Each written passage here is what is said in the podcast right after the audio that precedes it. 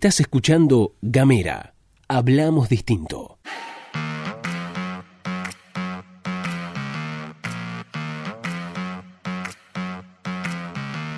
Hola, ¿qué tal? ¿Qué dicen? ¿Cómo les va? Bienvenidos, bienvenidas, bienvenidas a una nueva pastilla de Gamera, este micro informativo que distribuimos de lunes a viernes. Mi nombre es Luz Escarpati como es habitual me acompaña Gastón Lodos. Hola Luz, hola a todos, todas, todos quienes están escuchando. ¿Cómo andan? Che, bueno, ya estamos, ¿eh? ya estamos a miércoles, así que ya se termina la semana prácticamente, pero con cierta alegría les decimos que, bueno, pueden escuchar todos los contenidos de Gamera en www.gamera.com.ar. Esa es nuestra página web, ahí están todas las series y además todas las pastillas por supuesto, www.gamera.com.ar. Además nos pueden encontrar a través de las redes sociales en Twitter, en Facebook y en Instagram. Nos van a buscar como arroba gamera.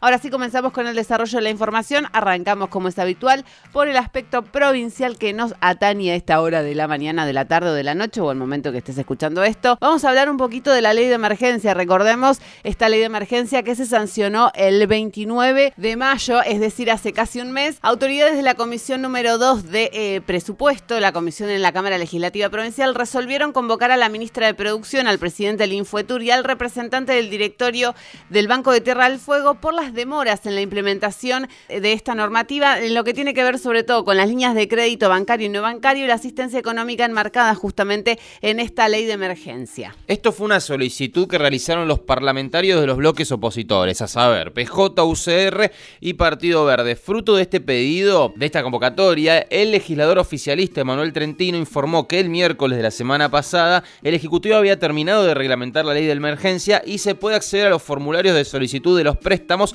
a través de la página oficial del gobierno, es decir, que está todo online. Exactamente, lo que pretenden conocer los legisladores de la oposición es la tasa de interés, los plazos de gracia y de amortización para los créditos bancarios, los requisitos de acceso, tasa y plazo para los que son los créditos bancarios y requisitos para ser beneficiarios de lo que tiene que ver con el subsidio detalle, digamos. Federico Ciurano, legislador por la UCR, reclamó al gobierno por la implementación de la ley de emergencia, ya que los propios funcionarios del Poder Ejecutivo habían anticipado durante la discusión de la ley de emergencia que la implementación del programa Progreso, que estaba enmarcado justamente dentro de esta normativa, iba a demandar entre una semana y diez días para su correcta aplicación. Claro, se pasaron, digamos, se pasaron de los tiempos que habían estipulado. Vamos con otro tema rápidamente porque se habló de la vuelta a clases. Autoridades autoridades del Ministerio de Salud y Educación de la provincia de Tierra del Fuego, del Ministerio de Salud y del Ministerio de Educación, ¿no? De los dos ministerios mantuvieron el primer encuentro para planificar la vuelta a las clases presenciales. Sí, así como lo están escuchando.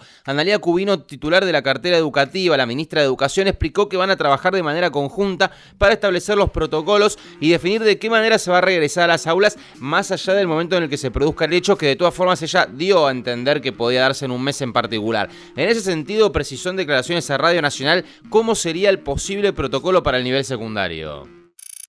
En secundaria estamos en un análisis y junto a otras provincias también consideramos esto. Primero, no, no cambiar los turnos, porque también esto es garantizar las dinámicas de circulación de los chicos. No cambiar los turnos implicaría entonces tener en secundaria, por ejemplo, la mitad del curso una semana presencial, la otra mitad a la siguiente semana.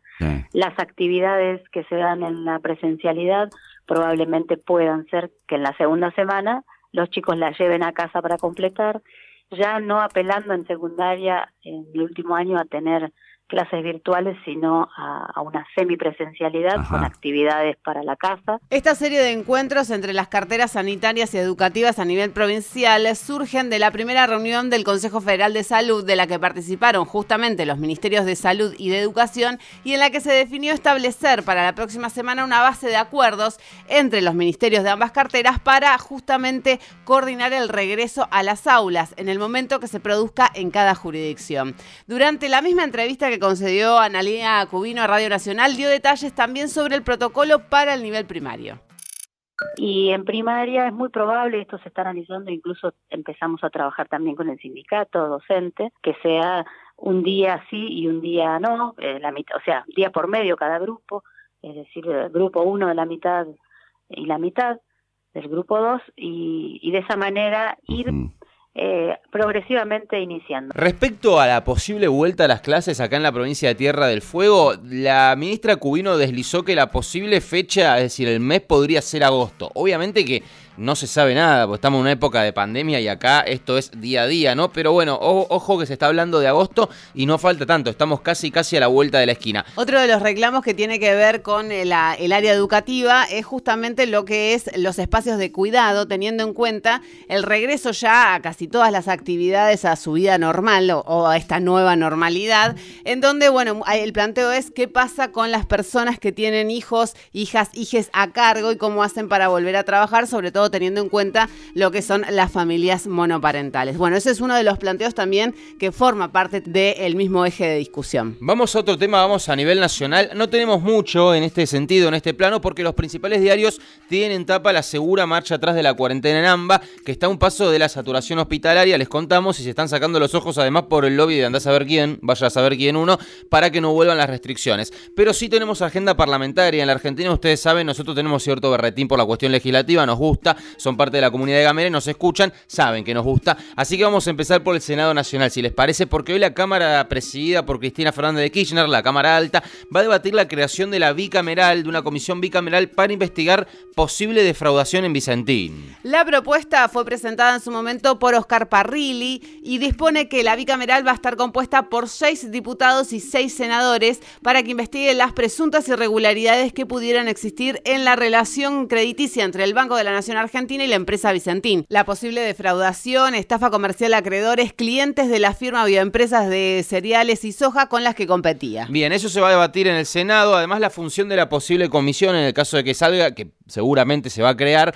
será indagar si se han efectuado giros, esto es textual, se han efectuado giros o movimientos financieros a sus empresas vinculadas en el país y en el exterior, afectando dolosamente los ingresos públicos, así como la detección de posibles operaciones de encubrimiento y o lavado de activos que pudieran ser de origen delictivo. Básicamente lo que buscará la comisión de ser creada es ver si la gente de Vicentín son una empresa familiar, símbolo de la cultura argentina y estandarte de la propiedad privada, como dice el brillante y el ilustre Alfredo Leuco, o si son ladrones de guante blanco que se la llevaron toda una plaza, a una playa tropical, ¿no? Bueno, eso sería acá lo que hay que discurrir. Por supuesto, lo que no se espera es el acompañamiento de Juntos por el Cambio, que según Telan resolvió dejar la discusión acusando al peronismo de pretender avanzar sobre el Poder Judicial, señalando que la intervención de la serialera es una maniobra de distracción para ocultar cuestiones de mucha mayor gravedad. No precisaron cuáles son esas cuestiones. En diputado, porque también hay agenda en diputados, el cantar es otro. La noticia es que el presidente del bloque del Frente de Todos, Máximo Kirchner, presentó un proyecto de ley para crear la campaña nacional para la donación de plasma sanguíneo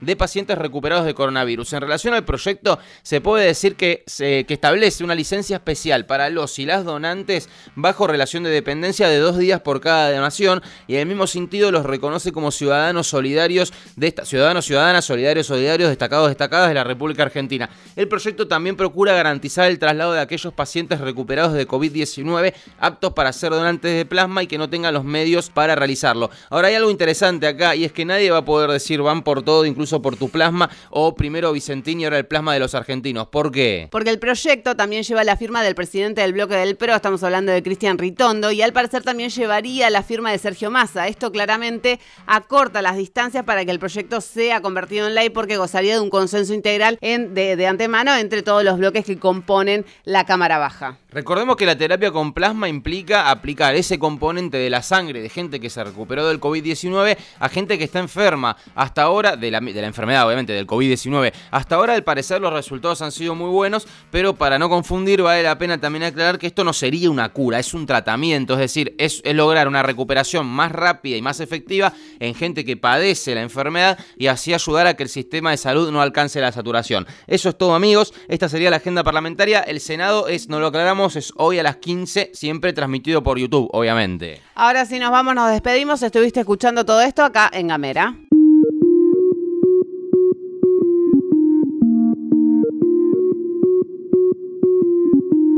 Seguí nuestros contenidos en gamera.com.ar.